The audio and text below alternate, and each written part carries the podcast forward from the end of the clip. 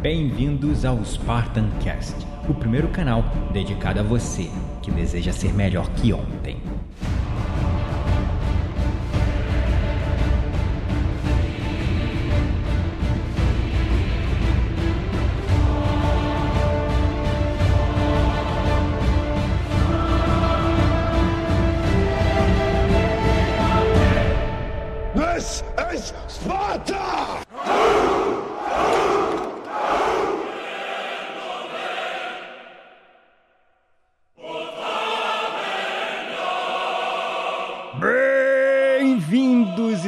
Espartanos e espartanas de todo o Brasil, a mais um episódio do seu, do meu, do nosso Spartan Cast.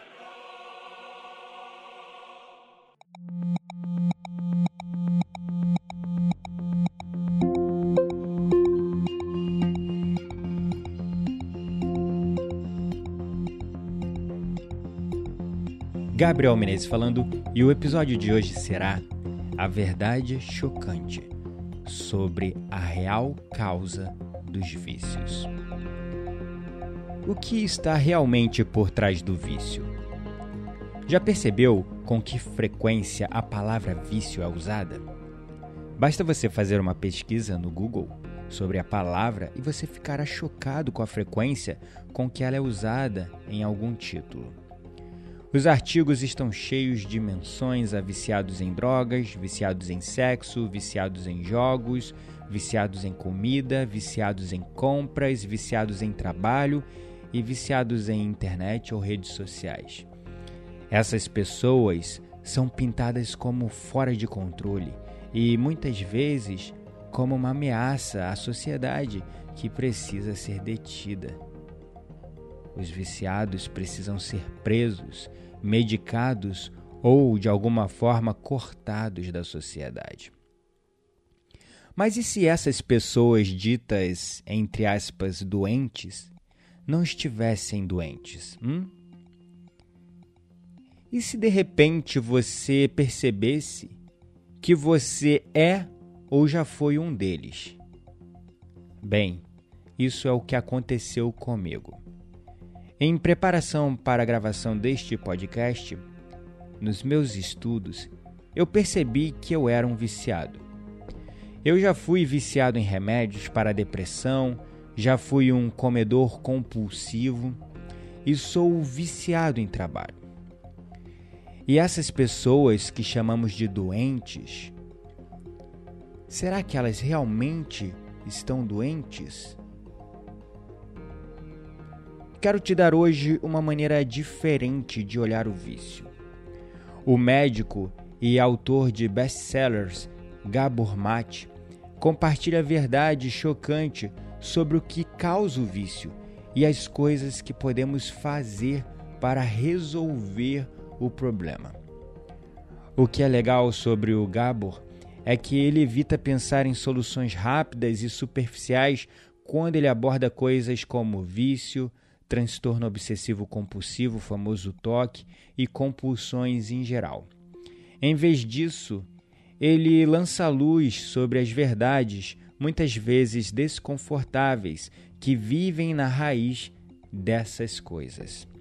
Nascido na Hungria, Gabor sobreviveu ao Holocausto, tornou-se médico e trabalhou por mais de 20 anos com pacientes viciados em drogas, que possuíam também doenças mentais e outras doenças como HIV, antes de escrever os livros In the Helm of Hungry Ghosts, traduzindo para o português No Reino dos Fantasmas Famintos. Também o livro When the Body Says No, traduzindo para o português Quando o Corpo Diz Não. Scattered Minds, né, Mentes Despedaçadas, e o livro, o último livro dele, Hold On to Your Kids, Segure as suas crianças. Todos esses livros ainda não estão disponíveis em português, logo essa tradução, uma tradução literária aí do título do português e não uma tradução de editora, ok? Eu tive a oportunidade de bater um papo breve com o Gabor E nessa nossa conversa breve, mas repleta de informações, ele até me ajudou a entender por que eu adoro fazer podcasts. Lembro-me de ouvir em algum lugar que o propósito da vida é criar conexões significativas com os outros. E depois da conversa que eu tive com o Gabor, eu soube que precisava trazer esse conhecimento para que você tenha um novo ponto de vista sobre a verdade, sobre o porquê o vício é tão importante e por que nós, como indivíduos, famílias e culturas, evitamos esse assunto. Existe um poeta árabe chamado Naguib Marvoe que diz o seguinte: Nada registra mais explicitamente os efeitos de uma vida triste do que o corpo humano. E como venho sempre falando aqui no Spartancast, os vícios, os traumas, os medos, as compulsões, as nossas emoções são registradas no nosso corpo. Não se trata apenas de uma coisa da mente. Recentemente, você vai encontrar inclusive o link no post desse episódio, onde você irá procurar lá blog.spartancast.com.br barra EP67 EP67 e você vai encontrar o link para um infográfico ao qual eu dissequei também um pouco do conhecimento que eu absorvi em um outro livro chamado The Craving Mind, que é a mente que ansia, a mente que deseja, aonde eu criei um infográfico falando de como mindfulness pode nos ajudar a quebrar o círculo vicioso dos hábitos, porque o vício também é um hábito. Os vícios são poderosos. E a questão é por quê? Nos meus atendimentos individuais como terapeuta, eu já tive a oportunidade de atender pessoas que passavam por situações de vício. E um dos meus clientes, certa vez, me disse, ele tinha realmente uma dependência muito grande ao uso de droga, né? A cocaína mais especificamente. E ele certa vez me disse uma coisa: Não tenho medo de morrer, eu tenho mais medo de viver. E por que as pessoas têm medo da vida? Então, se você quiser entender o vício, nós não podemos olhar para o que existe de errado com o vício, mas sim o que existe de certo no vício. Em outras palavras, o que as pessoas estão ganhando com ele. As pessoas ganham alívio de suas dores, uma escapada da sua realidade, ganham a sensação de paz e calma, ganham a sensação de controle. Essa quebra de paradigmas é importante porque a gente sempre olha o vício com as lentes do que há de errado nele, nos malefícios à saúde e os impactos que ele pode causar na vida das pessoas. Mas nós nunca olhamos os vícios com as lentes do porquê as pessoas estão viciadas, o que elas estão ganhando com o vício. E essas coisas que as pessoas ganham, como alívio de suas dores, essa escapada de sua realidade, essa sensação de paz e calma, a sensação de estar no controle, são coisas que estão faltando na vida delas. E aí elas recorrem às drogas, aos vícios, não somente drogas ilícitas, mas toda forma de vício para preencher algo que está faltando nelas, preencher um vazio. A maioria das drogas são analgésicas. Então a questão não é o porquê do vício, mas sim o porquê da dor. E o vício está acalentando, diminuindo a dor dessas pessoas. Na biografia de Keith Richards, o guitarrista do Rolling Stones, certa vez eu li que ele ganhava esquecimento quando se drogava. Ele esquecia da sua própria, própria vida, dos seus próprios problemas. Ele tinha uma escapada da sua própria realidade. Ele tinha uma pausa, uma folga de ser ele mesmo por algumas horas. E eu entendo bem essa sensação hoje. Quando eu sofria com depressão, o remédio para mim se tornou um vício, porque ele me trazia uma sensação de bem-estar, um alívio, uma sensação de estar no controle da minha vida novamente. Eu esquecia da depressão, eu escapava muitas vezes da minha realidade, eu não enfrentava a depressão. Eu só ia ao médico para receitar outro remédio e eu não buscava a ajuda de um psicólogo, de um terapeuta, porque o remédio estava me dando aquele alívio. Enquanto eu ia para o médico e o médico me receitava o remédio, estava tudo bem para mim, porque o remédio me permitia não ser eu mesmo durante o efeito daquele remédio. E distante de mim mesmo, eu me sentia melhor. O trabalho também, a compulsão hoje nem tão grande, mas a compulsão que eu tinha por trabalhar era um vício. Então, de certa forma, eu entendo essa sensação do Keith Richards. O grande psiquiatra britânico R.D. Lane disse que existem três coisas que as pessoas têm medo: a morte, outras pessoas e as suas próprias mentes. As pessoas, então, devido a esses medos e ao vazio existencial que existe dentro delas, se tornam mais suscetíveis, porque no final o vício faz com que elas esqueçam esses medos, o medo da morte, o medo de se relacionar, de se envolver com outras pessoas. Tem pessoas que bebem que se drogam para conseguir se socializar. Tem pessoas que não conseguem fazer uma social se não estiverem sob a influência de substâncias químicas. Isso inclui o próprio álcool. E também o vício permite com que elas fujam de suas próprias mentes. E fugindo de suas próprias mentes, elas se sentem mais seguras. E a definição nesse bate-papo que eu tive com o Gabor Mate, né? A definição dele sobre vício é qualquer comportamento que nos dê alívio temporário, prazer temporário, mas que no longo termo, no longo prazo, causa danos e tem consequências negativas. E mesmo diante de todas essas consequências negativas, nós não conseguimos largar esses hábitos.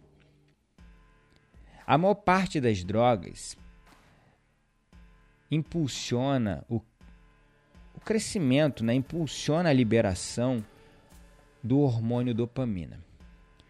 A dopamina nos dá motivação, correto? A dopamina nos dá motivação, motivação para agir, para fazer. Então, pessoas muitas vezes se entregam as drogas ou recorrem aos vícios para conseguir essa liberação, esse estímulo de dopamina no seu próprio corpo.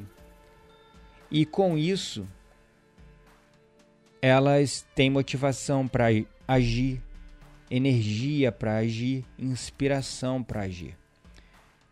Muitos artistas se tornam viciados porque eles entendem que esse processo criativo, essa motivação criativa, eles precisam da influência de substâncias internas, mas eles mal sabem que eles já têm todos esses recursos dentro deles.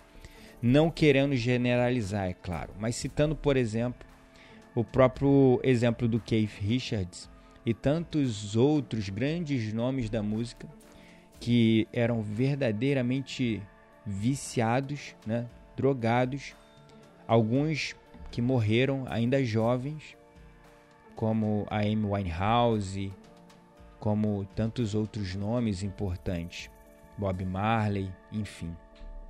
Então, a dopamina, que é influenciada, impulsionada quando fazemos uso de certas substâncias, principalmente como a cocaína, nesse caso, nos dá a motivação.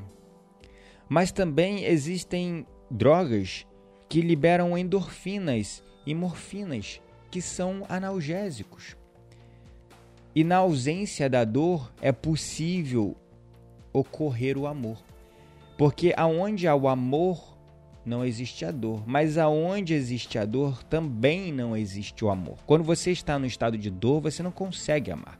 Você não consegue sentir o amor. Então você fica nesse estado de dor e não sabe o que é o amor. E pessoas que sofreram algum tipo de abuso, algum trauma, elas desenvolveram essa desconfiança imensa na sociedade, nas pessoas. E com isso elas se isolam, se isolam de si mesmas, se isolam do mundo, dos objetos de seus medos, dos objetos é, de seus traumas e dos objetos que lembram elas de seus próprios abusadores. E com isso elas não têm o amor nas suas vidas. E na ausência do amor, o que existe é a dor. Por isso que drogas e substâncias que promovem a liberação de endorfinas e morfinas no nosso corpo, que nada mais são que analgésicos, tornam possível o amor. Porque quando você tira a dor, aí a gente consegue sentir o amor. E as pessoas sem essa conexão, que sentem esse vazio, que não possuem esse amor nas suas vidas, o amor próprio, o amor pelos outros, o amor dos outros por eles, essas pessoas se tornam mais suscetíveis ao uso de drogas, ao abuso de drogas e se tornando assim viciados. O próprio Gabor Mate fala no seu livro Hold On to Your Kids. Ele fala que na infância dele, a mãe dele falou que um dia ela estava no hospital, na maternidade, com o filho, porque ele ficou muito doente quando nasceu, então ele teve que ficar em incubadora. Ele estava numa sessão onde todas as crianças judias choravam sem parar. Ela estava nessa sessão e perguntou para a enfermeira: Nossa, por que essas crianças não param de chorar? E a enfermeira falou: Curiosamente, essas crianças são todas judias, são as que não param de chorar, choram o tempo todo. E o que que as crianças que haviam acabado de nascer sabiam sobre Hitler ou sobre a Segunda Guerra Mundial? Nada. Mas as suas mães sabiam e viveram essa realidade, viveram esse trauma, viveram esse estresse. E com isso se sentiam mal em viver nesse mundo.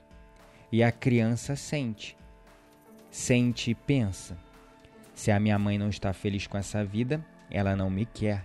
Se ela não me quer, a vida não me quer. Então essas crianças sentiam esse esse vazio dentro dela já desde a sua concepção. As pessoas workaholics, né, as pessoas viciadas em trabalho, por exemplo, elas não trabalham porque simplesmente amam o que faz. Elas trabalham justamente por conta dessa ausência de amor, essa ausência de pessoas em suas vidas. Então elas trabalham muito para terem uma carreira de sucesso, se tornarem importante e assim as pessoas procurarem por elas. E isso não é muito diferente. Hoje a gente fala muito de vício em drogas, substâncias, bebidas, certos hábitos nocivos, né? certos hábitos tóxicos mas existem também os viciados pelo poder. O mundo está sendo destruído pelo consumismo, pela indústria do petróleo, pelos plásticos nos oceanos. Mas quem está no poder não está dando a mínima por isso, porque eles são viciados nesse poder. E mesmo que eles saibam que as suas atitudes que esse tipo de indústria, a forma irresponsável a qual eles vêm conduzindo os seus negócios em detrimento da preservação ambiental apenas para obter o poder e dinheiro, mesmo eles sabendo que isso pode causar um fim na sociedade, um fim no meio ambiente como a gente conhece hoje, pode impactar negativamente o equilíbrio do nosso planeta Terra, mesmo assim, sabendo que isso é nocivo, eles continuam fazendo porque eles estão viciados no poder. E aí certa vez eu li o trabalho de um cacique indígena que ele trabalhava e lutava contra os fazendeiros que invadiam as áreas demarcadas nas reservas naturais. E a biografia dele é uma biografia um tanto quanto triste de se ler. Eu não lembro o nome dele exato agora, mas ele no final né, da, dessa jornada lutando contra é, os fazendeiros e tentando ter a sua voz ouvida diante das autoridades, ele acabou se matando. E não é estranho né, observar que os povos indígenas, não só no Brasil, como em países como Canadá, Estados Unidos, estão entre os maiores índices de uso e abuso de drogas, suicídios e até criminalidade.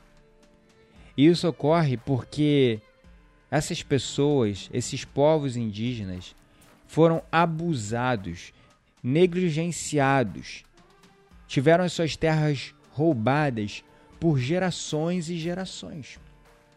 Logo, essas pessoas se tornam mais suscetíveis a isso. E agora, voltando para aquela questão dos viciados em poder, se você prestar atenção, as pessoas viciadas em poder possuem duas características muito similares. Fisicamente, né, geralmente, não generalizando, mas assim, realmente não é uma regra, mas o próprio Gabor Mate fala no seu livro sobre. É, ele aponta duas características principais nessas pessoas viciadas pelo poder. A primeira é que fisicamente essas pessoas são pequenas, são pessoas menores, são baixinhos. E também essas pessoas vêm de fora, são estrangeiros. Então, para exemplificar, se a gente for lembrar de quatro grandes conquistadores, ditadores e realmente pessoas viciadas pelo poder que lutaram pelo poder em detrimento da vida humana, destruindo vidas, entrando em guerras né, a fio. Se a gente for comparar as características dessas quatro pessoas, essas duas características em comum, Stalin, Napoleão, Alexandre o Grande, o próprio Hitler, eram homens de baixa estatura. Eles também, a segunda característica é que eles vêm de fora, são pessoas estrangeiras, não pertencem à nação que porventura eles vieram ocupar uma posição de poder. Então, por exemplo, o Stalin era da Geórgia e não da Rússia. Napoleão era da Córcega e não francês. Alexandre o Grande era macedônio e não grego. Hitler era austríaco e não alemão. Então, logo percebemos que essas pessoas possuíam um senso real de insegurança e inferioridade diante das outras. Eles precisavam do poder para se sentirem melhor com eles mesmos, para se sentir maiores que as outras pessoas. E eles eram capazes de fazer guerra e matar muita gente para manter esse poder. E aí, usando como exemplo grandes figuras religiosas da nossa sociedade, Jesus e Buda foram ambos tentados pelo mal através da oferta de poder. E eles negaram. Eles negaram, pois eles já possuíam isso dentro de si mesmos. Eles já sabiam que possuíam essa fonte, essa chama de poder dentro delas mesmas e preferiam se tornar professores da sociedade, grandes influenciadores através de mensagens de amor, de união, de compaixão, de aceitação das diferenças uns dos outros. Então, essas pessoas já sabiam que o poder reside dentro de nós. E as pessoas que se tornam viciadas ou estão suscetíveis ao vício, elas buscam fora uma coisa que elas já têm dentro delas e elas não sabem.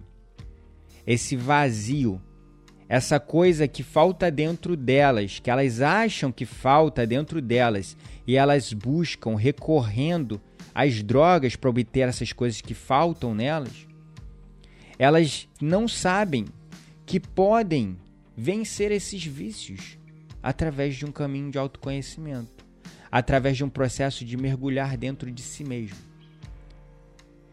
E os narcóticos anônimos, os alcoólicos anônimos, utilizam justamente como principal ferramenta o autoconhecimento.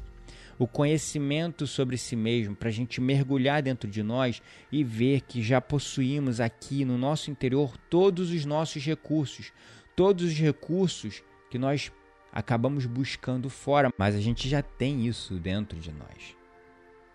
Pessoas no poder são as mais vazias dentro de si mesmas. E elas destroem o meio ambiente, destroem o planeta, sem nem pensar duas vezes, para manter o seu poder, porque elas são viciadas nesse poder e buscam esses recursos externos para sentir esse poder, porque elas não sabem que esse poder, esse amor, existe dentro delas. Então, como sociedade, nós temos que encontrar esse poder de mudar o nosso planeta, de mudar o mundo, de mudar a nós mesmos aqui dentro de nós mesmos, no nosso interior. E não ficar esperando pelos poderosos, porque eles vão continuar destruindo enquanto nós não percebermos que o poder já está dentro de nós. Gratidão é a palavra pelo seu apoio e suporte. Espero que esta mensagem tenha tocado seu coração. Caso você tenha gostado desse conteúdo, não deixe de me seguir nas minhas redes sociais, Gabriel Menezes Mindfulness, tanto no Instagram como no Facebook, no YouTube, no Twitter. E também Acompanhe as minhas meditações pelo aplicativo Insight Timer. E a galera que me acompanha pelo Insight Timer também não deixe de me acompanhar pelas minhas redes sociais, porque eu tenho mais liberdade de trazer muito mais conteúdo para vocês. Então, mais uma vez, gratidão pelo seu apoio e suporte. Mantenha isso em mente, reflita nisso, nesse conteúdo que eu trouxe hoje. Lembre-se que você já possui no seu interior tudo o que você precisa para deixar o seu legado. Você não precisa de fatores externos. E se você possui algum vício e compulsão na sua vida, olhe para o que esse vício, essa compulsão está te dando e perceba que talvez aquilo esteja faltando em você mesmo e o vício está te entregando isso através de gatilhos de satisfação. Mas mesmo que você ache que isso está faltando em você, isso já existe no seu interior. Basta você cavar, mergulhar dentro de si mesmo. Como disse certa vez Michelangelo: Eu vi na pedra um anjo e cavei até libertá-lo. Esse seu eu autêntico, divino e elevado, esse seu eu melhor que ontem já está aí dentro de você. Basta apenas olhar. E lembre-se, você não está sozinho. Somos todos um. Até mais!